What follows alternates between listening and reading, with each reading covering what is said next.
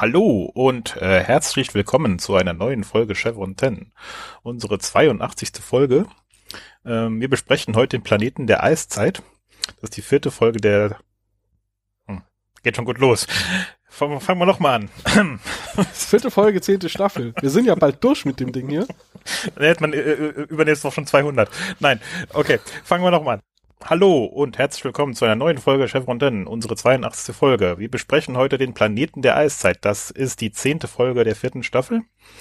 Ähm, und auf Englisch ist der Titel Beneath the Surface. Ähm, aber ich, damit ich die Begrüßung nicht vergesse, mache ich das jetzt. Ich bespreche das wie immer nicht alleine, sondern habe meine Mitstreiter dabei und Mitstreiterin. Das ist einmal der Uwe. Guten Abend. Der Pascal. Hallo. Und die Stefanie. Hallo. Das Drehbuch für diese Folge hat äh, Heather E. Ash geschrieben. Regie führte mal wieder Peter DeLuise. Äh, in den USA haben wir sie am 1. September 2000 gesehen und in Deutschland elf Monate später am 1. August 2001. Der Zeitrahmen ist weiterhin das Jahr 2000 und was möchtest du noch sagen? Du hast dich gemeldet. Okay, bitte schneiden, bitte schneiden. ähm, Und Uwe möchte uns jetzt noch erzählen, äh, was in der Folge so passiert ist. Genau, ich habe es äh, sehr kurz gefasst heute, sehr kurzfristig, sehr kurz gefasst. SG1 erwacht auf Pritschen in einem sehr dunklen Industriegebäude, eine Art Fabrik, und gehört dort zu den Arbeitern, die die Fabrik instand halten und Kohle schaufeln. Wie wir im Laufe der Geschichte erfahren, wurde ihnen mit Hilfe einer Technologie namens Stempel ein be falsches Bewusstsein eingeprägt, um sie zum Teil der Sklavengesellschaft des hiesigen Planeten zu machen. Unter falschem Namen und ohne ihre echten Erinnerungen freuen sie sich mit den Locals an, während Jack und Sam ihre Romanze erneut ein wenig vertiefen. Am Ende decken sie den Schwindel auf, weil diese Stempeltechnologie bei ihnen nicht so gut funktioniert wie bei den Einheimischen. Jack erinnert sich zum Beispiel irgendwann plötzlich an eine sehr wichtige Person in seinem Leben mit Kurzarmhemd und Glatze. Er glaubt, sie heißt Homer. Und als ihn der Rest des Gedächtnisses dann wiederkommt, befreien sich spektakulär die Sklaven und wünschen der Upper Class viel Spaß beim Schaufeln. Abspann. das war jetzt in der Tat kurz. Ja, mein, mein, mein erster Entwurf für eine Zusammenfassung hätte eine Viertelstunde vorzulesen gedauert und äh, beim, beim Versuch, das kürzer zu fassen, bin ich ins andere Extrem. Aber ich dachte, besser so als unnötig viel am Anfang erzählt. Den Rest können wir jetzt ja zusammen zerlegen. Das hatte ich dann gerade gesehen, die ganze Zusammenfassung, die aber so durchgestrichen war. Genau. Tja, dann müssen wir jetzt mehr zerlegen und dumm labern. Kein Thema, das kriegen wir hin. Ich wollte, hatte nur meine Vorbereitung eigentlich drauf gesetzt, dass die schön so lang bleibt, aber naja, ach was, ach was. Dann müssen wir das halt so machen. ja, ich hatte in der in dem ursprünglichen Entwurf der Zusammenfassung bin ich habe ich versucht drauf bisschen mehr damit bisschen mehr rumzuspielen, dass sie ja hier in der Folge andere Namen haben und ähm, hab, hab mir Mühe gegeben, immer dann, wenn wir in der Jetztzeit sind, dann die Fake-Namen zu verwenden und immer wenn es eine Rückblende ist, wo sie noch wissen, wer sie sind, äh, die echten Namen da stehen und so. Und war selbst nicht sicher, ob das nachher zu verwirrend wird. Aber dafür, damit könnte man ja anfangen. Die ähm, vier sind ja da in der ersten Szene gerade irgendwie am, am Arbeiten und nee, am Essen holen. Sie werden warte, sie werden auf Pritschen wachen, gehen erstmal Frühstück holen. So war die Anfangsszene. Und während alle irgendwie sehr mit äh, dem Thema gerade beschäftigt sind und wir noch nicht so genau wissen, was hier abgeht, ähm, könnte ja sein, dass sie nur hier zeitweise irgendwo unter sind oder auf Undercover-Mission sind, bricht auf einmal mit Tiak los und der schreit seine Kollegen an, um ihnen zu erklären, hey, nein, hier, wir sind SG1 und wir waren mal Freunde und wir haben zusammengearbeitet und ähm, ja, alle sind etwas irritiert, was dieser Irre hier jetzt wieder will und dann wird er auch abgeführt. Also da wird relativ schnell schon aufgemacht, irgendwas stimmt da nicht. Die anderen scheinen nicht zu wissen, wer sie sind. Ähm, oder sie behalten die Deckung bei, während Tier keinen Bock mehr hat, irgendwie auf Undercover. Das kann natürlich auch sein.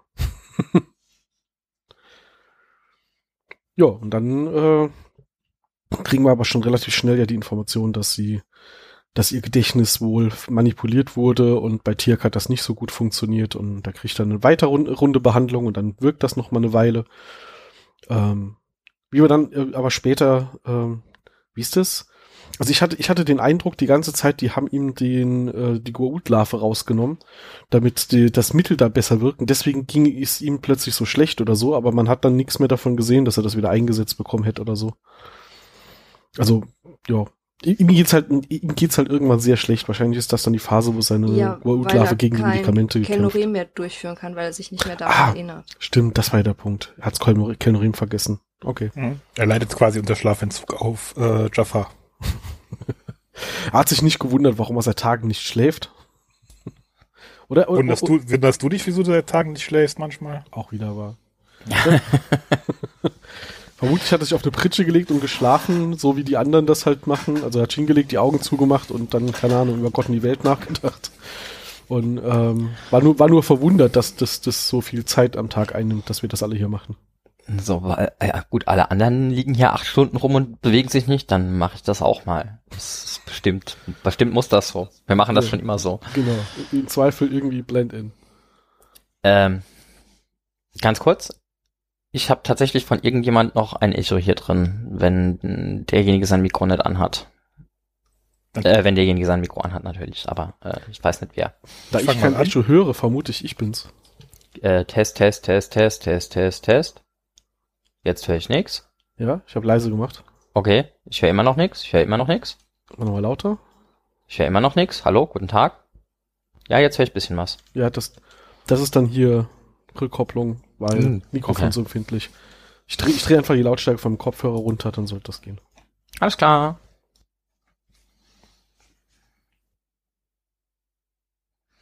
Ähm, weiß jemand, äh, gibt's, gibt's für die alternativen Namen, die die Charaktere in dieser Folge haben, irgendeinen, irgendeinen tieferen Sinn? Äh, das sind die Charaktere, die Persönlichkeiten, mit denen sie gestempelt wurden, die haben diese Namen. Äh, das ist, das, ist haben mir klar, mir gesagt. ging's drum. Also denke ah, ich, haben die vorgefertigte ähm, Charaktere schon, die ähm, gewisse Eigenschaften haben und die haben schon äh, vorbestimmte Namen und die werden dann halt, die bekommen die dann halt aufgestempelt und haben dann halt diese Namen. So habe ich das verstanden. ich habe mich falsch ausgedrückt. Ich meinte, ob die, ob die Screenwriter irgendwelche In-Jokes versucht haben, an der Stelle unterzubringen. Nein, Schade. Wobei wurde das bei den ja, Audiokommentaren nicht erwähnt. Ich meine, Jona, Und, Terra, äh, Kalin, da kann man ja drüber streiten, äh, also kann man ja, kann man davon ausgehen, könnte random sein, aber das muss doch irgendeinen Zusammenhang haben, dass sie Tiak Tor genannt haben. Das muss doch den Autoren zumindest aufgefallen sein, dass das verwirrend sein Auf könnte, der oder? Basis von, das ist im Englischen kein Tor, sondern ein Thor, was du als Alternative meinst, wahrscheinlich nein. Oh, wird das auch im Englischen dann so unterschiedlich ohne das H gesprochen? Okay, ja. Dann ist es nur im Deutschen so ähnlich beieinander. Ja. Okay, äh, sehe ich ein. Und nicht minder falsch, weil also, selbst wenn du aufs Original Skandinavische gehst. Ähm, Ich wollte Ja, gerade sagen, ich, ich glaube, dass das Original Skandinavische hat auch das, äh, das TH an der Stelle. Also Mhm. in, in dem Fall korrekterweise wahrscheinlich ein, ein Thorn tatsächlich. So, ja. Äh, äh, also nein, der, der, der, das, es gibt eigentlich ein separates Zeichen für diesen TH-Laut. Die haben wir nur irgendwann abgeschafft, weil keine Ahnung warum. Und der heißt Thorn. Sieht aus wie ein, ein P mit einem nach oben erweiterten senkrechten Strich. Okay, das ist, ist mir nur beim Hören, beim Schauen der Folge auf Deutsch irgendwie aufgefallen, dass sie halt äh, mehrfach über ein Tor sprechen, was natürlich äh, sofort Assoziationen weckt, aber äh, ist dann wahrscheinlich wirklich ein, ein deutsches Problem an der Stelle. Synchroproblem. jupp.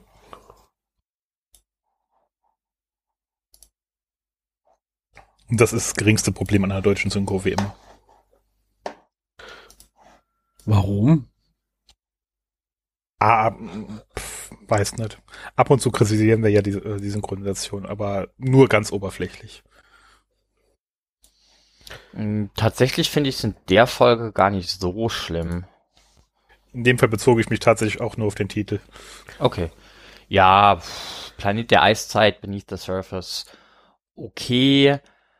Also find bisschen das Wortspiel. ja. Ja, das im Englischen, also das, das Wortspiel im Englischen ist halt so Beneath the Surface im Sinne von, äh, auf den ersten Blick sieht da alles okay aus und heile Welt und so und unten drunter ist aber halt irgendwie Kacke am Dampfen. Äh, das Wortspiel geht so ein bisschen verloren, aber äh, ganz ehrlich, wir sind jetzt mittlerweile in der vierten Staffel, ich habe es mittlerweile aufgegeben, äh, bei derlei Subtilitäten irgendwie noch Rücksicht zu nehmen. Also wenn man dieses Wortspiel mal weglässt, ähm, würde ich ja sogar sagen, die, ne- die, also unter der Oberfläche oder der Planet der Eiszeit sind halt jetzt beides grundsätzlich erstmal sehr generisch lass uns mal irgendeinen Namen finden für das, was auf diesem Planeten passiert. Ähm, offensichtlich gibt's ja draußen irgendwie einen, Eissturm, der permanent wütet und dann sind hier Dinge unter der Oberfläche. Also würde in beiden Richtungen funktionieren. Und ich glaube, im Deutschen, ich weiß nicht, also ich, ich bin unsicher, ob, wenn du die, die Folge unter der Oberfläche nennen würdest, ob das im Deutschen genauso gut funktioniert als, als Wortspiel, das doppeldeutig sein soll. Ich habe so das Gefühl, dass das bei uns nicht so offensichtlich ist, wie es dann im Englischen ist. Und ich glaube, das würde sowieso auch irgendwie besser passen und mehr Sinn ergeben, wenn sie ein bisschen mehr jetzt eingestiegen werden mit der Oberseite. Also hätten wir am Anfang erstmal eine Viertelstunde gesehen, wie sie mit den Leuten oben und da reden sie und irgendwas stimmt hier nicht, hätte ich das halt auch als, als Doppeldeutigkeit eher äh, ähm, passend gefunden, wenn man sagt, und dann finden sie raus, dass da noch mehr dahinter steckt. Aber wenn sie das jetzt hier rumdrehen und ja gleich irgendwie in diesen Baracken da anfangen, hm, ja, aber dann wäre die Parallele zu Workforce doch überhaupt nicht mehr so da gewesen. Ja, also wie gesagt, ich finde ich finde die Geschichte so rum besser erzählt an sich.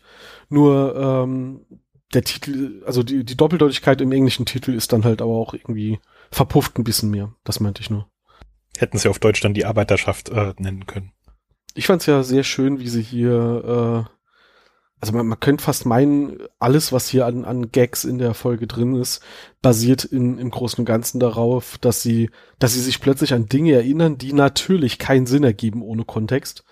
Ähm, das war, das war der eine Gagstrang. Der andere Gagstrang ist, dass Jack die ganze Zeit Andeutungen macht, dass wenn er nachts träumt, dass das irgendwie Dinge sind, über die er jetzt nie, nicht hier reden will.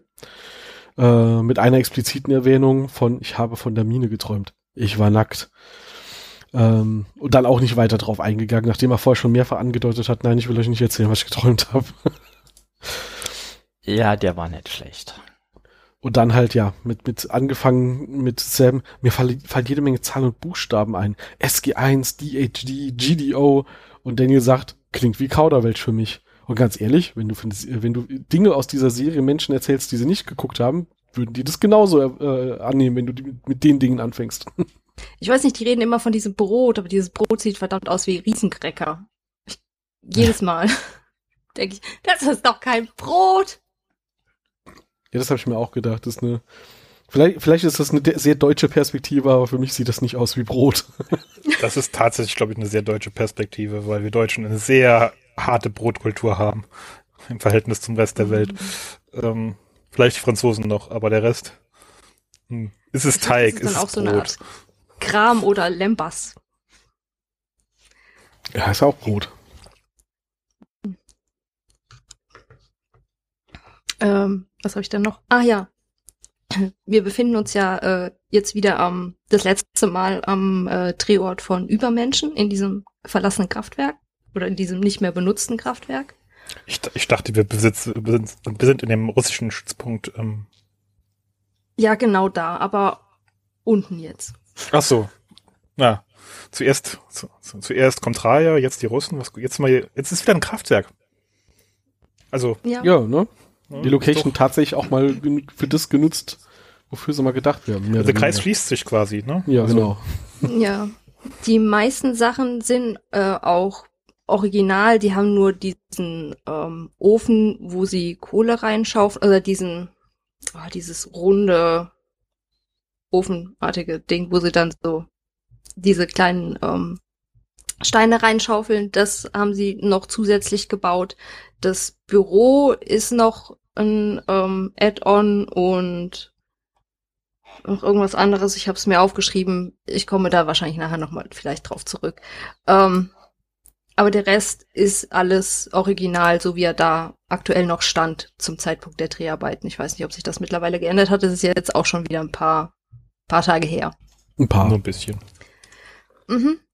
Ähm, und die Stadt oben unter der Kuppel und die Kostüme von unten im, bei den Arbeitern sind stark inspiriert von dem Film Metropolis Irgendwann aus oh Gott, ja. An, ich äh, wollte gerade sagen, antike, äh, antike Filmhistorie. Nein, aus den 20ern, 27, Ich wollte gerade sagen, das ist Stummfilm, deutsche, äh, de deutscher, äh, einer der ersten Filme, in dem es um Androiden ging tatsächlich. Und wenn du Bilder von dem Film siehst oder so ein Trailer oder so eine Vorschau, du siehst, die Gebäude sehen wirklich sehr ähnlich aus wie das, was sie in dem Film, äh, in der Serie jetzt umgesetzt haben. Äh, apropos Kostüme, die Waffen, die die Aufseher haben, äh, sollten einem auch sehr bekannt vorkommen, ne? Also zumindest Mhm. den etwas älteren Semestern unter uns. Die sind nämlich tatsächlich, äh, es gab für, ich weiß gar nicht, was, was das Original Nintendo noch? Ich glaube, ne? Das war das Original Nintendo fürs SNES, gab's das nicht. Ja, äh, gab's so ähm, Lichtpistolen, die für Duck Hunt oder das äh, dergleichen benutzt wurden.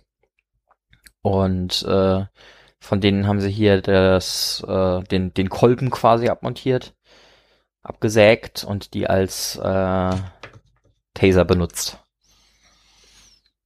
Die hieß Nintendo Zapper. Genau. Auch eine spannende Geschichte.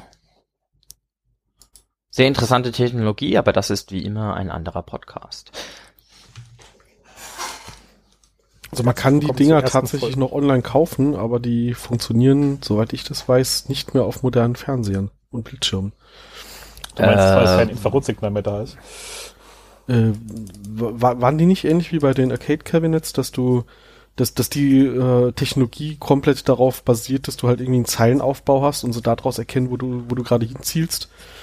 Ähm, die, die, die haben ja selbst keine, die, die strahlen ja selbst nichts ab, die haben ja wirklich nur, nur einen Sensor vorne drin. Hm. Und soweit ich weiß, funktionieren die tatsächlich nicht mehr, weil, äh, also es gibt inzwischen welche, die an heutigen Bildschirmen funktionieren, aber die von damals, die haben komplett darauf basiert, dass das Bild sich halt nach und nach aufbaut und ähm, ja eigentlich auf einem alten Röhrenfernseher nie das gesamte Bild zu sehen ist. Und irgendwie haben sie daraus äh, extrapolieren können, wo du gerade hinzielst. Sowas bei den Arcade-Automaten. ich weiß es. Nee, das hier ist tatsächlich, ähm, wenn du, wenn du den Trigger drückst, wird für ein Frame der Bildschirm schwarz. Dann auf dem nächsten Frame werden alle äh, möglichen Ziele weiß gezeigt und dadurch, dass das Ding so ein so ein lange so ein langes äh, äh, so einen langen Kolben hat, ähm, siehst du halt nur einen kleinen Bildausschnitt äh, äh, mit dem Lichtsensor am Ende. Und wenn der dann halt weiß sieht, dann wird äh, nacheinander äh, ein Ziel nach dem anderen pro Frame einmal weiß gezeichnet. Und äh, da, wo er halt dann das relevante Ziel sieht, sagt das Ding dann halt, ja, jetzt stopp, okay, das Ach, war's. nice. Und dann fiedert das Berg. Also das Das müsste würde auch, dann immer noch funktionieren. Ja. das müsste eigentlich auch tun, ja. Äh, Cool. Ah, ich sehe hier gerade, funktioniert nicht, weil äh, Display Lag, der der Bildaufbau äh, und insbesondere das Abfallen der der Leuchtkraft ist zu langsam auf dem auf dem LCD-Fernseher. Ich kann dann weitermachen. Ähm, um dann diesen ganzen Dampf und sowas äh, reinzubekommen, haben sie so kleine, wie so Wasserkocher aufgestellt und äh, oder so Kessel. Und da ist dann, da haben sie dann halt das Was- Wasser erhitzt, sodass der Dampf aufsteigt, um diesen Effekt zu bekommen und dann natürlich noch überall so rote Birnen, damit's Heißt, es war wirklich heiß. warm heiß aussieht. Es war dann letztlich auch gefährlich, wenn du es so sehen willst, weil Wasserdampf so 100 Grad tut weh. Ja, aber es gab noch andere gefährliche Dinge und es wurden wirklich Leute verletzt. Oh. Aber dazu komme ich gleich. Ja, weil ich habe ja eben schon von diesem Ofen gesprochen, ähm, in den die diese kleinen Lavasteinchen reingeschmissen haben. Die haben einfach Lavasteinchen gekauft. Da waren aber kleine Lufteinschlüsse drin, das heißt, die sind explodiert in diesem Ofen und haben dann auch ähm, die Leute, die dort dann dran gearbeitet haben, verletzt. Der einen hat's am Bauch und am Oberarm erwischt. Musste dann verarztet werden, weil er geblutet hat. War nicht so Krass. schön. Und dann haben sie, als sie das gemerkt haben, ähm, haben sie die dann äh, schnell wie möglich äh, wieder rausgeholt und dann durch ähm, welche ersetzt, die, die feuerresistent sind. Ja. Aber in der einen Szene, wenn sie ähm, zu dritt sich nochmal treffen und darüber reden, was Thor möglicherweise gesagt hat und dass sie vielleicht ein Team wären oder sowas, da hört man im Hintergrund die, die Steine so explodieren. Äh, Das war kein Audioeffekt, sondern tatsächlich Nebenwirkung von falschen ja, Props. Ja, die sind, die sind leider wirklich explodiert. War sehr gefährlich. Also Man sieht auch hinten den einen, äh, die eine Person, die verletzt wurde. krass. Ich meine, Also er ja ist gerade nicht letztens bandagiert, aber hier mit, äh, die haben panisch beim Drehen, beim Laufen zurückgeguckt. Das war nicht so im Skript, sondern die hatten Ja. wirklich Angst, dass da ein Bär ist. Ähm, jetzt gefolgt von, wir, wir, wir, wir, wir sehen quasi den Take, wo da Leute stehen und äh, von, von spritzenden, glühenden Steinteilchen getroffen werden. ja. Mhm. Das mit den Practical Effects haben sie schon sehr ernst genommen. Ja, Vielleicht ein bisschen übertrieben. Ist halt Was, auch ähm, preiswerter. Ja, ja, gut, ja. Also, muss auch nicht so viele Takes machen, wenn die wirklich vor Schmerz schreien müssen, nicht so lange üben, bis das halt äh, äh, realistisch klingt. Ach, können andere Franchises auch sehr gut. ich habe gerade meine Maus verloren. Soll ich Ossi vorbeischicken, dass er sucht? Nein, nein, ich habe sie wiedergefunden. Danke. ähm, was Peter de Luis auch äh, erzählt hat. Moment, was wollte ich jetzt? Ah ja, dass, dass dieses Funkensprühen kommt natürlich bei so bei solchen, ähm, bei so einem Set auch immer gut. Und das war aber sehr laut. Sieht aber schön aus, ist aber laut. Das heißt, sie mussten alles, wo man dieses Funkensprühen im Hintergrund sieht, nochmal den Ton nachbearbeiten, weil man sonst die Darsteller nicht so gut verstanden hätte. Ich stelle mir das gerade vor, wie sie beim Dreh da stehen. Oben stehen fünf, sechs Leute mit so einer Flex und, und äh, schneiden da die ganze Zeit irgendwelche Eisenfläche nur damit. Funken sprühen. Und unten mir so, hä? Was? Hä? äh, grandios. Das heißt dann, äh, also nicht nur nachbearbeiten, sondern ähm, Gespräche mussten dann wirklich nachsynchronisiert werden wahrscheinlich. Ähm, ich glaube nur an der einen Stelle, wo er gesagt hatte, die mussten es nochmal nachsprechen, aber ansonsten haben sie halt dann ähm, den Ton digital nochmal nachbearbeitet, dass sie das Geräusch, was das, was die Funken, was das Funkensprühen verursacht hat, rausgefiltert haben und dann, ähm, ich weiß nicht, wenn du wissen willst, wie sie es gemacht haben, dann guck dir die, hör dir die Audiokommentare an. Ach, und äh, der Schnee, ähm, das ist so Pappmaché. Klasse. Dafür sah er sehr gut aus. Steckt ja, Ja. auch Schnee im Namen. Also Ich mein- mal Schnee. Bedumtsch. Lag da, sorry. Ja, ja, ja. Mhm. Ich meine, zum Glück haben sie sich we- wenigstens so weit weiterentwickelt, dass sie halt Pappmaché genommen haben und nicht Asbest. Was ja in früheren Filmen vorkam, dass das einfach Asbest war, den man hat runterriesen lassen, weil der so schön aussah wie Schnee ja, und so schön bester, geknirscht hat. bester Asbestschnee. Ja, ja, also da ist Wobei ja wir hier dann- schon echt harmloser. Da muss man dir jetzt Punkte geben für äh, ausnahmsweise einen Haken, äh, einen Bogen zum Wizard of Oz geschlagen zu haben, obwohl er in der Folge nicht vorkam. Es hat sich einfach zu gut angeboten.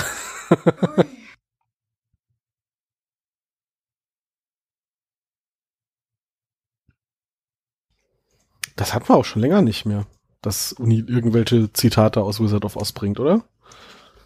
Oh, Ich glaube, letzte Folge mal nicht. Weiter zurück bin ich jetzt überfragt. Ich weiß nicht, es ist auch nichts, worauf wir explizit achten, oder? Nö, aber wenn es offensichtlich ist, haben wir schon mal drüber gesprochen. Ja. Ich wollte gerade sagen, wir erwähnen es immer mal wieder, weil es halt im Deutschen meistens komplett rausgeschnitten wird und es eigentlich schade ist, dass das so ein wiederkehrendes Motiv ist, das immer mal wieder rausgeschnitten wird. Aber äh, besonders drauf achten tun wir eigentlich nicht. gab ja auch genug andere Franchises, die wir jetzt heute diesmal erwähnt haben. Also Simpsons war ja offensichtlich. Ja, und der Joke kam von den Schreibern und nicht von Richard Dean Anderson. Das ist schon fast Oh. traurig, aber Mehrmals extra drauf hingewiesen haben. Die ganzen witzigen Sachen, coolen Sachen kommen nicht immer nur von den Schauspielern. Wir schreiben die auch. wir können schreiben auch ein nicht nur die was. langweiligen Dinge. Weil die wurden auf einer äh, Convention äh, gefragt, ob ähm, Richard Dean Anderson mit der Anspielung ähm, angekommen ist. Aber nein, es war schon original so im Skript gestanden. Wir schreiben auch coole Dinge. Die kommen nicht nur von den Schauspielern. Wir schreiben nicht nur die langweiligen Sachen. Das heißt, auch die MacGyver-Anspielung kam von denen. Welche Mac ich wollte jetzt eigentlich noch was zur Homer-Anspielung sagen, aber was war, was war mit MacGyver? I, äh, an einem Punkt sagt O'Neill doch, äh, in einem, dass er in einem anderen Leben äh, gefährliche Ah. explosive Stoffe äh, Äh, gemacht, ja, mit denen gemacht hätte. da, dazu hab haben, ich jetzt dazu aber nicht wurde auf sich in den MacGyver Audio geschoben. Doch, doch, ich schon. Das, äh, In seinem anderen Leben ist er beim Militär und hat die ganze Zeit C4 dabei. Also, mh, nee, ich glaube, es war schon eine Anspielung auf MacGyver, aber ähm, dazu haben sie sich in den Audiokommentaren dann nicht geäußert. Ah. Okay. Zurück Ja, zu Homer. ich mein, Oder wolltest du Ja. noch was zu MacGyver sagen? Nee, ich wollte nur sagen, also man kann ihn zumindest geben, dass es, dass es halt eine Anspielung auf beides sein kann. Also es ergibt in Universe Sinn und äh, funktioniert natürlich draußen. Aber ich habe das tatsächlich gar nicht so aufgefasst. Ich habe da nur, ja klar, sonst ist halt äh, der Running Gag dieser Serie ja alles, was ich mit einer P90 nicht lösen kann, dafür habe ich C4. Ähm, ja, ich wollte zum, äh, das Zitat mit Homer noch einmal komplett wiedergeben, weil ähm, Jack sitzt da, nachdem sie gerade vorher das Thema hatten mit, ähm, dass diese ganzen Kürzel klingen nur wie Kauderwelsch, sagt Jack irgendwann, jetzt erinnere ich mich an was, da ist ein Mann, er ist kahlköpfig, er trägt ein kurzarmiges Hemd und irgendwie ist er ziemlich wichtig für mich. Nach einer kurzen Pause, bei dem, in der wir natürlich alle erstmal an George Ham denken, sagt er, ich glaube, sein Name ist Homer. Und Sam antwortet mit, hm, ja, nee, da klingelt's bei mir nicht. Ähm, also, egal ob er jetzt von den Autoren stammt oder von Richard Dean Anderson, den Bogen zu schlagen von, ja, Hammond ist ja eigentlich auch nur eine, eine Real-Life-Figur von, von der Comicfigur Homer, finde ich schon super. Viele Leute fragen ja auch tatsächlich bei dem Joke, äh, ob der tatsächlich geskriptet war oder ob Richard Dean Anderson sich den einfach so on the spot ausgedacht hat. Ja, offensichtlich ja, Skript. Ja. Und jetzt habe ich einfach Stefanie von ihm wiederholt. Ja. Haben wir das auch abgehakt? Mhm. Äh, Amanda Tapping hat noch gesagt, äh, wir alle lieben die Simpsons, Rick ganz besonders und es gab eine Menge Homer-Anspielungen in dieser Folge. Normalerweise versuchen wir uns das Lachen während äh, der Probe zu verkneifen, denn wenn wir anfangen zu drehen, äh, steht man plötzlich unter großem Druck, weil Film verwendet wird und das Geld kostet. Aber Rick ist die schlechteste Person in unserer Crew, wenn es darum geht, er dreht sich äh, um und zwinkert dir zu, kurz bevor du anfängst und du bist völlig verloren. Oder er dreht der Kamera den Rücken zu, so dass man nicht sehen kann, was er tut und schenkt dir dieses kleine Lächeln und schon bist, bin ich weg. Also, dass er dann immer versucht, dich abzulenken wohl. Ja. Jetzt Gibt's mal- ja auch genug Outtakes, wo äh, spontan der Take abgebrochen werden muss wegen schallendem Gelächter allerseits. Meistens verursacht entweder durch Chris Judge oder Richard Dean Anderson. Was mich aber bei solchen Aussagen immer wundert, Mhm. ich meine, in, irgendwie in den 50er, 60ern war das vielleicht noch was anderes.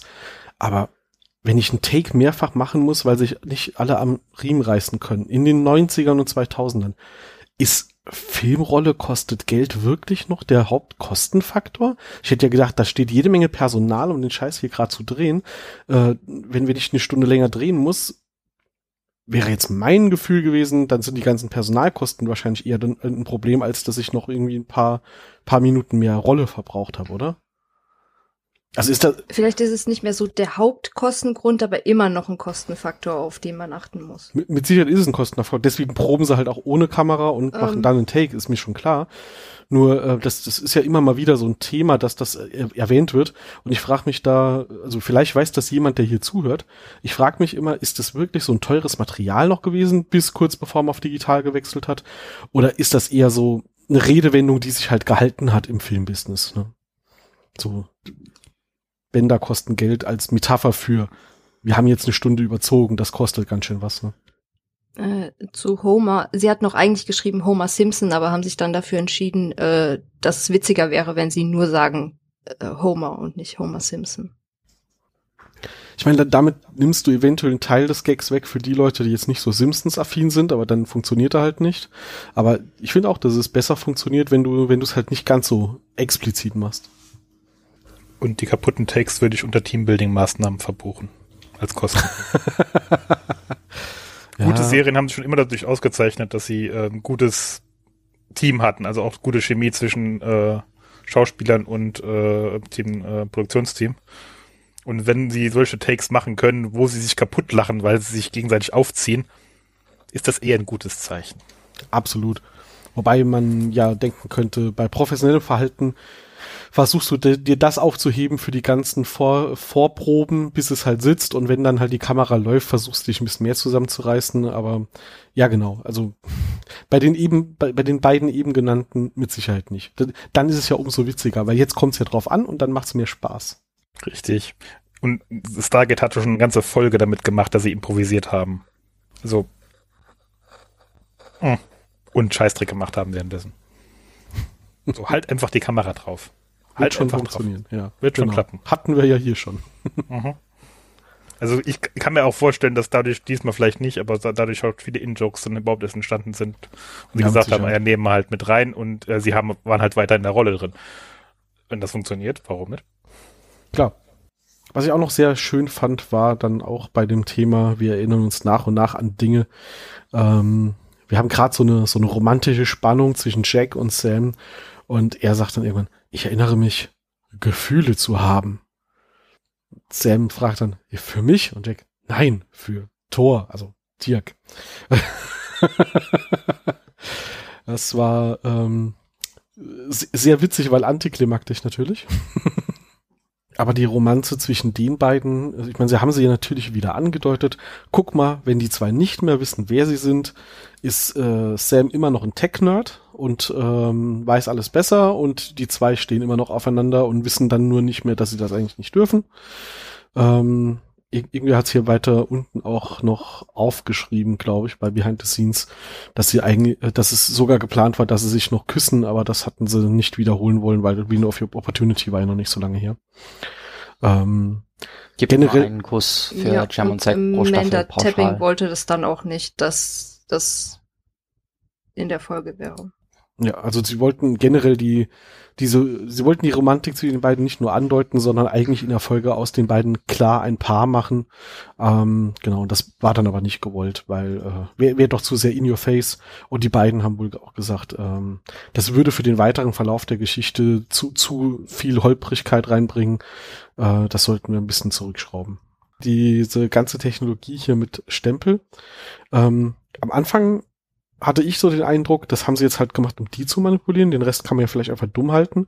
Aber es wird ja doch explizit auch gesagt, dass die eigenen Bewohner ja auch gestempelt werden. Und später wird es ja noch Teil der Story, dass alle äh, Schwerstverbrecher zum Beispiel äh, quasi in Gehirn gewaschen werden und dann unter Tage müssen und dort dann arbeiten müssen. Und was wir da ja sehen, ist ja eigentlich nur eine technologisch entwickelte Form der Sklaverei ich habe hier eine Bevölkerungsschicht, die ich äh, irgendwie in, in dieser Fabrik und, in, und in Minen schuften lasse, die selbst gar nicht wissen, dass sie Sklaven sind. Was gar nicht aufgemacht wird in der, also erstens wird der Begriff gar nicht verwendet in der Folge und zweitens wird damit auch nicht dieses philosophische Fass aufgemacht von, ähm, sind es wirklich Sklaven, wenn sie nicht wissen, dass sie Sklaven sind und, und so Gedöns. Ähm, aber ja, eigentlich läuft es ja auf jeden Fall darauf hinaus, dass das hier eine harte Zweiklassengesellschaft ist, was ich ein bisschen schade fand an der Stelle ist, dass sie den, ähm, den Administrator, ich, ich, ich hätte es eine stärkere, ein stärkeres sozialkritisches Statement gefunden, hätte man den Administrator auch gezeigt als jemand, der zumindest ein wenig damit struggelt oder äh, dem, dem das zumindest nicht egal ist. Äh, wir haben ja die, ähm, nicht Terra, Brenner, Brenner, die ja das Ganze auch so ein bisschen hinterfragt kritisch und auch nicht sicher ist, ob das wirklich noch das Richtige ist, was wir tun. Der Stein des Anstoßes war halt, dass SG1 damit reingezogen wird. Und beim Administrator wird halt zum, also zum Leid der Geschichte meiner Meinung nach relativ schnell gezeigt, dass der halt brennender Verfechter davon sind, dass das halt, das ist halt Gesocks, das gehört darunter und deswegen haben wir es hier so gut und das muss auch so bleiben. Ähm, gerade als äh, Sam dann ja mit Verbesserungsmöglichkeiten kommt, ähm, wo man ja sagen würde, selbst wenn das alles Gefangene sind, man muss ja dann vielleicht nicht mehr jeden mit der Höchststrafe hier belegen. Nein, da ist absolut dafür. Er ist für diese Spaltung der Gesellschaft in die Guten, die da oben leben und die Bösen, die dann halt oder die weniger wertvollen Individuen, die dann halt da unten leben. Und ähm, ja, also ich glaube, wenn man so eine Geschichte heute erzählen würde, würde man ihn etwas tiefer, also den Administrator etwas tiefer beschreiben und nicht ganz so als stumpf böse darstellen. Das äh, fällt einem so mit der Brille von heute natürlich ein bisschen auf, dass äh, ja, er ist halt nicht so richtig nachvollziehbar, ist einfach ein Arschloch. Das ist halt sehr simpel. Aber gleichzeitig hast du halt auch nur 40 Minuten Zeit. Und das hat man in der Folge auch noch mal, fand ich, sehr gemerkt. Ähm, nach 40 Minuten musst du halt die Auflösung schon da haben und da kannst du halt auch nicht beliebig in die Tiefe gehen. Ähm, selbst wenn sie sagen, sie bringen diese Verbesserungen rein, die Carter vorgeschlagen hat, glauben die Leute unten ja immer noch, dass oben eine Eiszeit ist und würden es ja gar nicht in Betracht ziehen, dass sie auch nach oben könnten. Man hätte damit Hätten eigentlich nur eine, einen Tag frei oder sowas, um Ja. sich von der Arbeit zu erholen. Ja oder weniger, ne? Also es ist man hat ja. Ja. schon das Gefühl, dass die hier mehr oder weniger 24-7 mal kurz schlafen und ansonsten wird geschuftet. Und es würde nur die Lebensqualität von denen, die da unten sind, halt ein Stück weit verbessern, weniger in Lebensgefahr bringen. Ich Mhm. äh, sie scheinen ja da auch Personalmangel ein Stück weit zu haben. Ne? Also, dass er das nicht will, war für mich so ein Zeichen von, das ist für ihn nicht nur aus Not, dass, dass wir das machen, sondern er findet das auch schon gut und richtig, dass die da unten leiden müssen. Ja, aber auch wenn bei denen unten ja Sachen ausfallen, dann äh, kriegen die oben ja auch gewisse Dinge dann nicht mehr. Es kann ja für die auch nicht so gut sein in dem Fall. Es müsste ihm ja auch eigentlich dann, so wie sein Charakter angelegt ist, müsste ihm das ja wichtig sein, dass die oben trotzdem mit allem versorgt werden, selbst wenn unten Dinge kaputt gehen. Ja, ja, also was wir halt nicht wissen, also zwei Dinge, die uns nicht gezeigt wurden, ist, ist das die einzige Anlage dieser Art? Ne? Es könnten ja eventuell, es könnte ja sein, dass sie zehn solcher Anlagen haben und wenn eine ausfällt, ist das äh, für oben erstmal nicht ganz so relevant. Ähm, Planeten, Planeten, die ein Stargate haben und nicht die Erde sind, du weißt doch, haben einen Durchmesser von höchstens 10 Kilometern und einfach einen superdichten Kern, damit die Schwerkraft gleich ist. Da ist gar nicht Platz für mehr als so eine Anlage. Naja, fairerweise haben sie hier ja schon auch, wir haben diese eine Stadt unter der Kuppel und da draußen ist halt irgendwie Weltuntergang.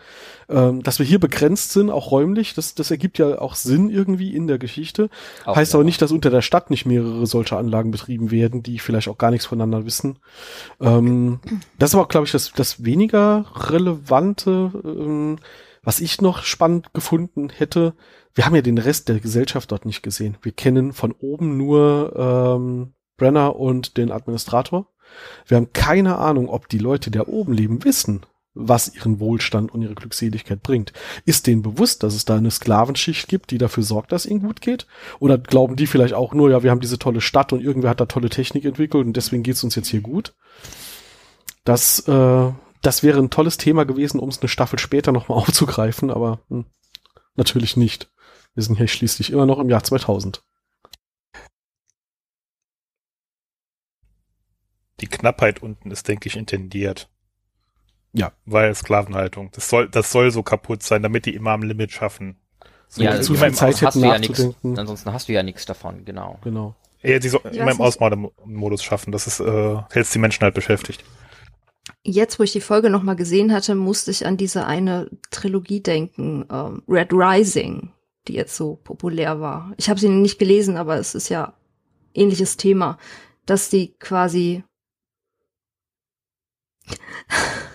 äh, dass die quasi auch in so in so Kasten aufgeteilt sind und die roten sind die ganz unten, die ähm, gesagt bekommen, sie müssen unter Tage arbeiten äh, in so einer Mine, um den Mars zu terraformen, damit in Zukunft Leute dort leben können, weil sonst die Menschheit ausstirbt. Und äh, oben aber die, ich glaube, die oberste ist die goldene Kaste, ähm, die aber quasi auf dem Wohlstand leben, den die unten quasi, also die unten schuften quasi für die oben, aber die unten wissen es nicht. Aber wie gesagt, ich habe diese Trilogie nicht gelesen, aber die war in letzter Zeit sehr angesagt. Vor allem, weil der Autor jetzt eine neue Trilogie zu dieser ersten Trilogie, die er geschrieben hat, herausgebracht hat. Das halt mit dem ganzen, mit dieser ganzen Metapher hast du halt eigentlich äh, umgekehrt, äh, blöder Satz. Mit diesem ganzen Thema hast du eigentlich eine schöne Metapher für unsere Gesellschaft, wie wir sie heute haben. Hätten die uns gezeigt, dass das da oben keiner weiß oder das wird halt verdrängt, weil das ist halt nicht so im Alltag relevant, hätten wir halt schon so ein bisschen eine Metapher aufbauen können für man lebt vielleicht in einer Luxusgesellschaft und das ist ein Stück weit auf dem Rücken von Leuten, die nicht so privilegiert sind und eigentlich interessiert uns das auch nicht. Äh, Ich meine, in unserer Realität wird das durch Komplexität weg, wegabstrahiert. Dort wird es halt einfach durch Geheimhaltung wegabstrahiert, aber man hätte dann ein schönes Fass aufmachen können. Ähm, ja. Aber da, das ist, was ich meine. Ne? Also wir, wir kriegen nicht gezeigt, ob die das wissen. Wir wissen auch äh, nichts sonst über diese Welt und wir wissen nur, der Administrator ist halt böse. Und das ist halt ein relativ simples Schwarz-Weiß-Denken, mit dem du so eine Geschichte halt auch schnell zu Ende erzählen kannst, ohne dass du da noch irgendwelche tieferen Fragen mitstellen musst. Ich hätte hier einfach mehr Potenzial gesehen. Aber ja. Red Rising muss ich mir mal angucken. Habe ich von gehört, aber es ist nur, also wir reden nicht um, von der Verfilmung, du meinst die Romane. Ja, die Romane. Ja. Ähm. Weil da geht es dann darum, dass einer von den Roten dann quasi nach oben eingeschleust wird, um das Ganze zu stürzen, aber er hat keinerlei Ahnung, was für Konsequenzen es gegebenenfalls haben könnte, wenn, wenn er das tut, dieses ganze System zu stürzen. Soweit ich das verstanden habe, aber wie gesagt, ich habe die Bücher nicht gelesen. Ich hm. habe mal in das Hörbuch reingehört, aber das hat mich zu dem Zeitpunkt dann nicht so äh, gezogen, deswegen habe ich es aufgehört. Äh, aber gerne wieder zu der Folge. Ich hätte noch ein paar Sachen auf meinen Tina 0 Zettel. dann leg los. Ähm, so, äh, wo ist das nächste? Ah ja.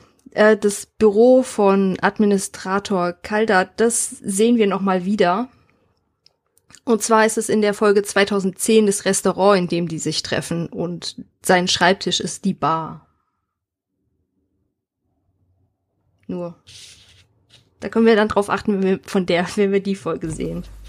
Dauert ja nicht mehr so lange. Mhm.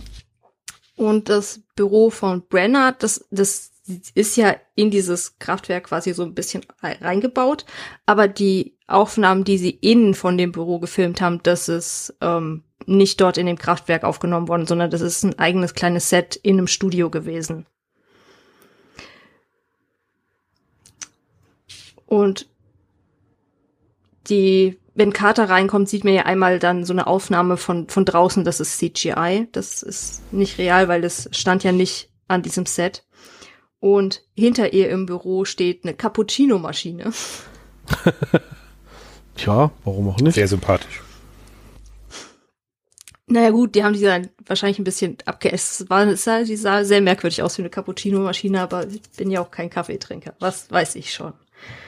Ähm, einer von den Leuten, die TI weggezogen haben, als da dieser Überdruck entstanden ist, ist äh, das Stand-in von Michael Shanks. Da heißt Bruce Campbell der Mann. Ähm ah ja, was äh, Peter de Luis erwähnt hat, äh, wenn ähm, ich weiß nicht, er geht auch immer so auf die Sachen ein, was er sich teilweise dabei denkt, bei irgendeiner Kameraeinstellung oder bei irgendeiner Szene. Und in der einen Szene sieht man ja dann hemmend im, im Besprechungsraum stehen, wie er so auf Stargate runterguckt und man sieht ihn und seine Reflexion in der Scheibe. Und dann denkt man, ja, und man sieht ihn und dann sieht er sich, äh, sieht man die Reflexion in der Scheibe und er reflektiert über die Situation und sowas. Und quasi, dass das Ganze dann sich so, sich so der Kreis schließt ähm, die Szene im, wenn sich Jack wieder erinnert langsam, dass er im Büro von dem Administrator gestanden war, aber am Anfang ähm, in der Kleidung von dem Minenarbeiter, der ja, dessen Persönlichkeit er ja gestempelt bekommen hat. Ähm, das war die, die Idee war von Richard Dean Anderson dass er quasi zuerst dann noch die, die Minenkleidung kriegt, weil er die Erinnerung noch nicht wieder ganz hat und dann so langsam diese Transformation ähm, oder diese Überblendung zu seiner normalen ähm, SG-Kleidung. Ja, das war seine fand, Idee. Fand ich auch, äh, also an, an der Stelle ähm, das, das Mittel, das so zu wählen, sehr cool. Mhm. Für mich aber im ersten Moment nicht offensichtlich, sondern erst nachdem wir die Szene nachher sehen mit seinen echten Klamotten. Ähm, in dem Moment, wo man ihn sieht mit den Minenklamotten beim Administrator, habe ich mich gefragt, wann war das? Also warum hat er diese Klamotten mhm. dort an? Mir ist nicht sofort bewusst geworden, dass das natürlich nur seine Erinnerung ist, die natürlich nicht komplett real ist, weil wir sehen in der Serie ja meistens Rückblenden dann doch so, wie sie sein sollen. Und hier äh, das als Mittel zu nutzen, zu zeigen, erinnert sich halt falsch, ähm, ist mir zumindest erst bewusst geworden, als man dann nachher gesehen hat, Anna, eigentlich hat er die anderen Klamotten da angehabt. Das muss was anderes gewesen sein. Das kann ergibt keinen Sinn, dass er da diese Klamotten anhatte. Ah, habt ihr, habt ihr aber Peter der Luis gesehen in der Folge? Nö. Nö. Wo hat er sich denn versteckt dieses nächstes Mal? Mal näher hingucken. Ähm, es gibt die eine Szene, wenn sie schlafen und die Kamera fährt so von oben, äh, fährt so von unten nach oben die Betten ab, weil sie unbedingt diesen Effekt haben wollten, dass es so Stockbetten sind. Sie konnten aber nicht von dem unteren auf das obere Bett ähm, hochfahren, weil das nicht so stabil war, dass oben noch hätte, jemand hätte liegen können. Und deswegen haben die es vom Boden so hoch äh, gefilmt und er liegt, ähm, man, man sieht O'Neill im Vordergrund und er liegt auf dem hinteren Bett unten auf dem Boden. Er ist quasi der, der Ah, unten schläft. okay. Da hat er sich versteckt. Und hat er extra erklärt, ja, er musste dann auf dem Boden liegen und so tun, als würde er schlafen, weil die halt diesen von unten nach oben ähm, Aufnahme haben wollten, aber oben auf dem Bett niemand schlafen konnte, weil das ähm, nicht so stabil war. Ist auch so geil. St statt dass man dann halt Stockbetten kauft und dahin stellt, wird irgendein, äh, irgendein Bühnendesigner hingestellt, so bastelt da mal was. Ja, das, äh, da war er inspiriert von der ähm, U-Boot-Folge, die sie erst gedreht hatten. Und da hatte, hatten die ja auch diese Stock, oder diese Kajüt, Kajüten, diese Mhm, kleinen mhm. Dinger im U-Boot und daran wollte er das. Ja, ja, Das, das, fand das, das, das fand er schon. gut und das, das Aber das hätte man ja trotzdem so stabil machen können, ja, dass da einer drauf passt. Ne? Hätte das, man, aber Ja, das stand nicht in der Anweisung. es hat ja auch jemand Prop-Mensch. diese, diese Lavasteine gekauft, die nicht hitzeresistent waren. Das war wahrscheinlich der gleiche. Ja. Und was er auch dann schön erklärt hat, die ähm, Einstellung später, wenn ähm, O'Neill sich dann erinnert und er ist im Büro mit Administrator mit Administrator Calder und ähm, nein, nein, es war nicht O'Neill, es war die Diskussion mit äh, Calder und Brenner. Nee, Moment.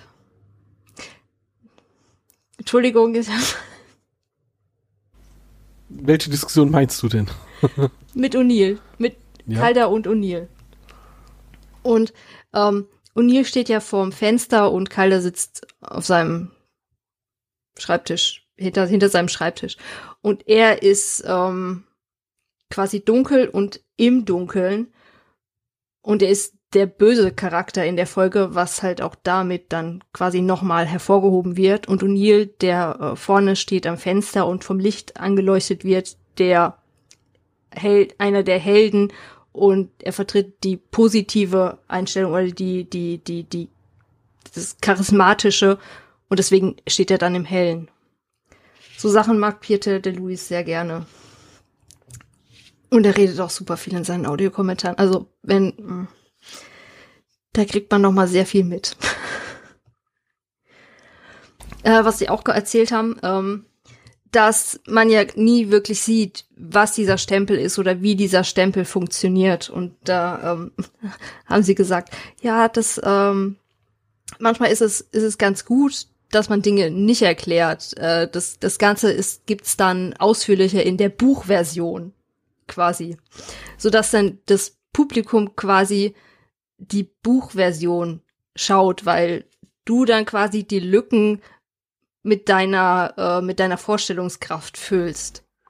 Ja, und es ist ja auch hier für die Geschichte auch völlig irrelevant. Wie das funktioniert, wie das aussieht. Das könnte man zeigen, das wäre aber eher billiges Sci-Fi. Ich zeige Ja. fancy Dinge, die fancy aussehen, aber hätte ja den Inhalt der Folge überhaupt nicht vorangebracht und man hätte irgendwas anderes dafür weglassen müssen, was wirklich Inhalt transportiert. Also finde ich eher gut, wenn man das so handhabt. Ähm, da leiden viele Franchises und auch Stargate leidet da oft auch drunter, dass sie es genau umgekehrt machen. Und dann hat er gemeint, das spielt dir ja dann quasi in die Hände, weil das Publikum kann sich was auch immer vorstellen und eigentlich kommst du nie richtig an die Vorstellung von dem ran. Und das ist auch das, was die Bücher ausmacht. Du füllst die Sachen mit deiner eigenen Vorstellung. Und deswegen ist es immer so, wenn, dass, er, dass er dann sagt, ja, es ist dann, äh, es ist dann in der Buchversion. Und dann hat er äh, quasi ähm, das erklärt mit ähm, oder ein Beispiel gemacht zum zum weißen Hai, weil dort siehst du ja den Hai eigentlich auch nie im Film. Außer das eine Mal Ja. zum Schluss. Und der Hai, den Hai machen ja nur diese, diese Noten aus. Was eigentlich ja daran liegt, ähm, dass das Hai-Modell, Bruce hieß es, ähm, kaputt gegangen ist, als sie es eingesetzt haben. Im Wasser. Ach du, Es echt? wurde, z- ja, es wurde zwar vorher getestet, aber in einem Tank mit Süßwasser, also mit normalem Wasser. Und das ist dann hat dann das Salzwasser nicht vertragen. Da sind dann die ähm, die Kontakte kaputt gegangen oder so irgendwas. Sehr geil. Ja, der Ich hieß ernsthaft Bruce? ja der hieß Bruce. es gab mehrere Haie und einer davon hieß definitiv, Bru- die, definitiv Bruce. ich habe das Ähm, tatsächlich. Fische sind Freunde, kein Futter. ja, ja. Ja. Ich hätte jetzt ernsthaft, hätte, hättest du mich jetzt gefragt, beim weißen Hai hätte ich darauf geschoben, man will eine Drohkulisse aufbauen, es ist bedrohlicher, wenn man das Nein, nicht das sieht, was passiert. Einfach das ist ein absichtlich. unglücklicher Zufall, dass diese Haiattrappe dann durch das Salzwasser kaputt gegangen ist. Es war zwar das Gerücht im Raum gestanden, dass die die Attrappe nie getestet haben, aber sie haben sie getestet, aber halt in einem Wasser oder in einem Tank, der kein Salzwasser enthalten hat. Und das war dann halt der Faktor, den sie nicht mit eingeplant haben. Und ähm, dadurch dann, genau das macht diesen Film ja so, so kultig, dass man den, den Hai nicht sieht. Ja, ja. Äh, auch ein Film, wo das als Mittel genutzt wurde, war halt Alien. Ne? Also Shoutout hier an äh, werkgetreu James Cameron, weil da habe ich viel über diesen Film gelernt. Ähm, also da, da haben sie das sehr auseinandergenommen, auch dass äh, dort das ja wirklich eine bewusste Entscheidung war, dass man das Alien eigentlich über ewige Zeit ja, des Films wahrscheinlich nicht hat er es sieht. dann gelernt aus der weiße Hai. Das kann gut sein. Und haben dort dann halt äh, dadurch ja eine Drohkulisse aufgebaut, weil das Monster natürlich dir als Zuschauer viel mehr Angst macht, wenn es diffus ist. Was aber jetzt trotzdem natürlich ein anderer Grund ist als jetzt hier in der Folge, wo man es halt einfach nicht zeigen brauchte, weil es halt auch egal Mhm. ist. Ne? Ja. Ähm, Jetzt darf ich an der Stelle noch, bevor wir wieder zu Stargate zurückkommen, sagen, das geht ja sogar noch ein Stück weiter zurück. Das geht ja sogar auf, auf Hitchcock im Endeffekt zurück, der Ja, damals schon natürlich. gesagt hat, äh, alles, was du dir vorstellen kannst, ist viel schlimmer als alles, was ich hier Ja. auf dem Bildschirm zeigen könnte. Korrekt, ja. Aber ja, Ja. ich stelle mir Ähm. in, der, in der Folge einfach so ein Apparat vor wie bei Total Recall und das reicht dann ja.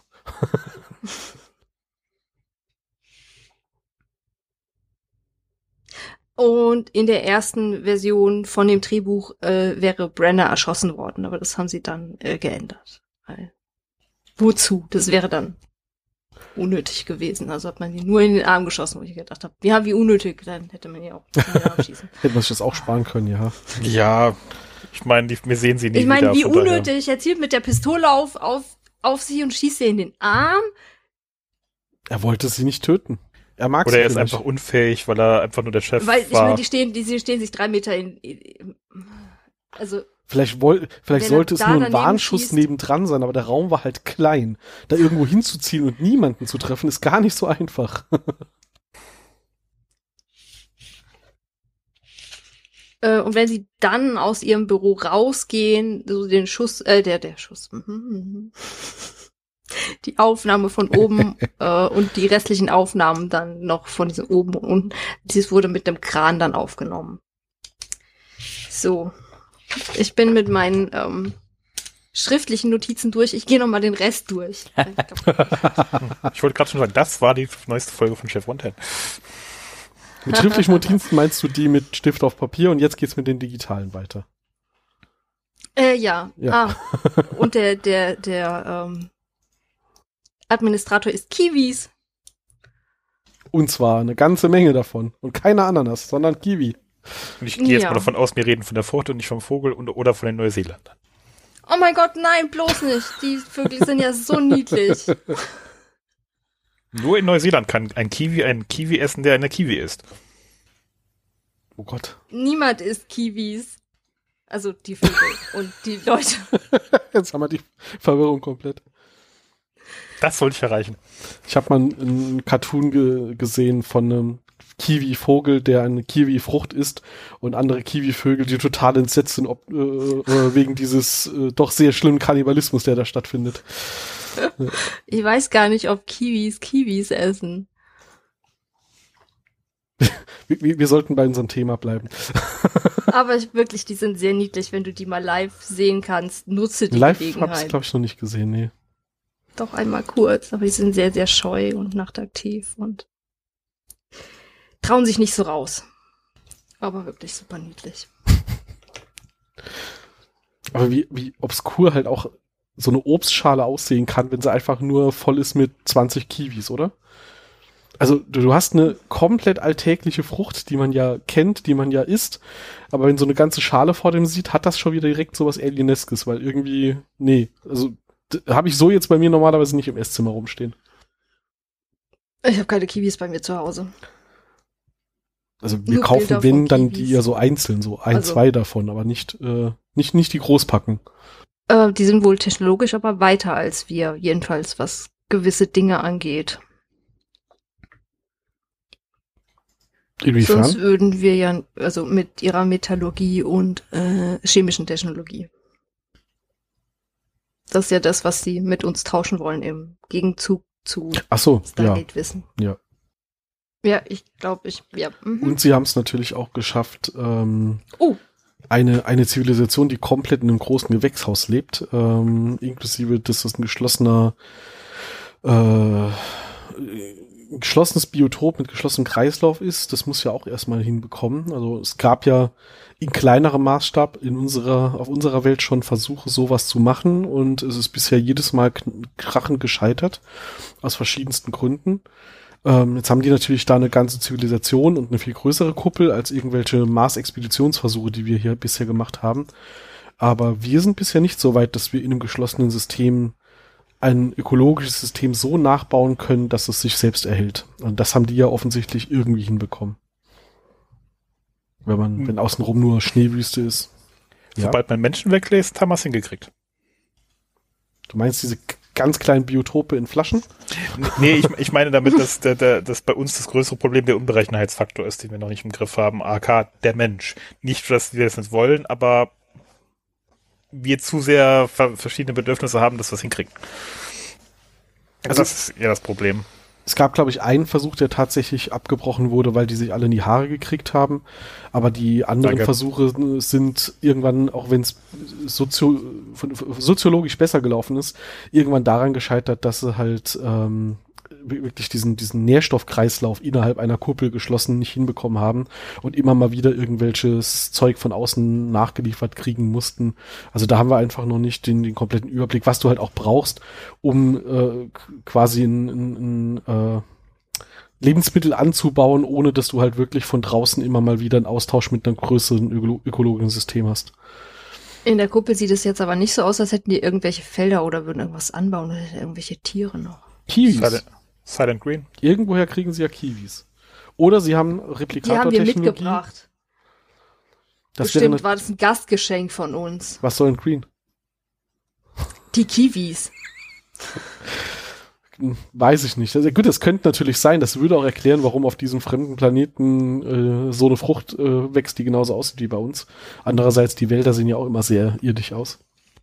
Nicht nur irdisch, sondern sogar kanadisch. Aber vielleicht haben sie ja, aber vielleicht haben sie ja tatsächlich Replikator, also Star Trek Replikator-Technologie. Das ist ein Stargate natürlich ein bisschen zweideutig. Ähm, und äh, der größte Teil der Energie, den die da unten erzeugen in dieser Fabrik, geht darauf, Lebensmittel durch Replikator-Technologie herzustellen.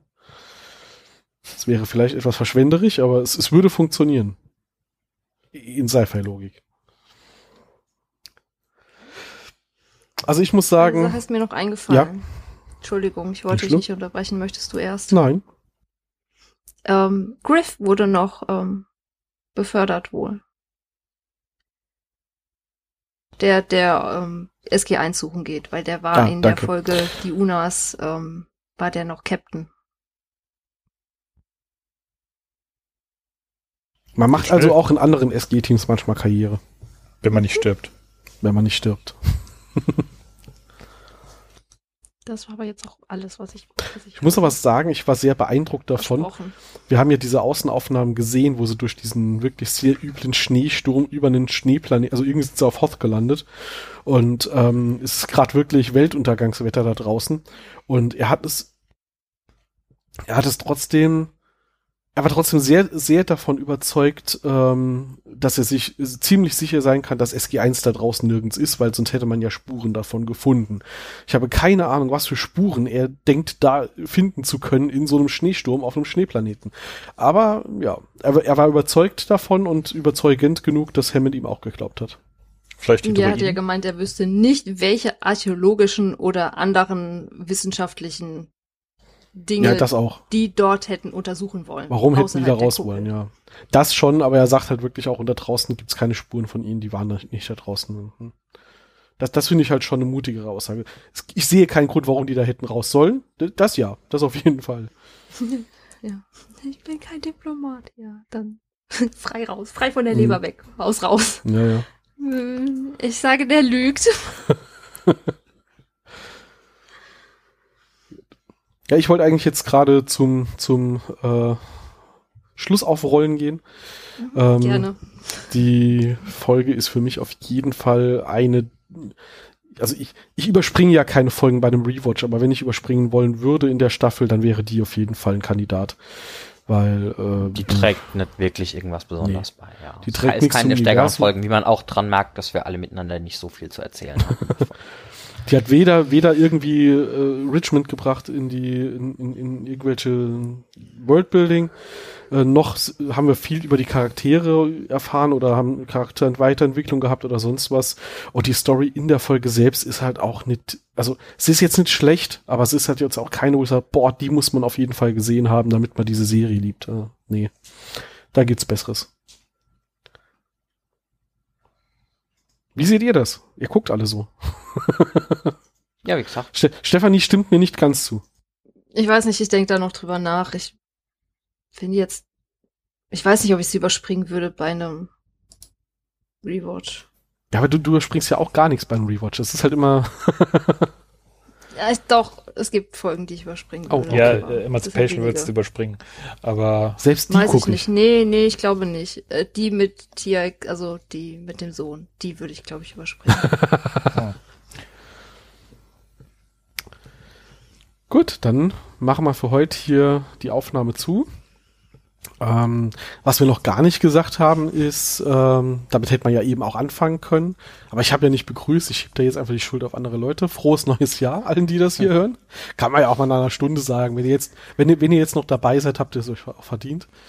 Und ähm, ja, äh, ansonsten hoff, ich hoffe, dass ihr alle gut ins Jahr gestartet seid und äh, freue mich, dass ihr immer noch hier mit dabei seid. Und in 14 Tagen dürfen wir auch endlich, da habe ich lange drauf gewartet, Martin Lloyd kennenlernen. Das wird, Yes. eine, das wird eine Folge, die sich viel besser vernetzt in die Zukunft dieser Serie. In der schönen Episode Kein Zurück. Hat noch jemand von euch irgendwas zu sagen? Dann sage ich jetzt einfach mal Tschüss und wir hören uns in 14 Tagen wieder. Ciao, ciao. Tschüss. Tschüss.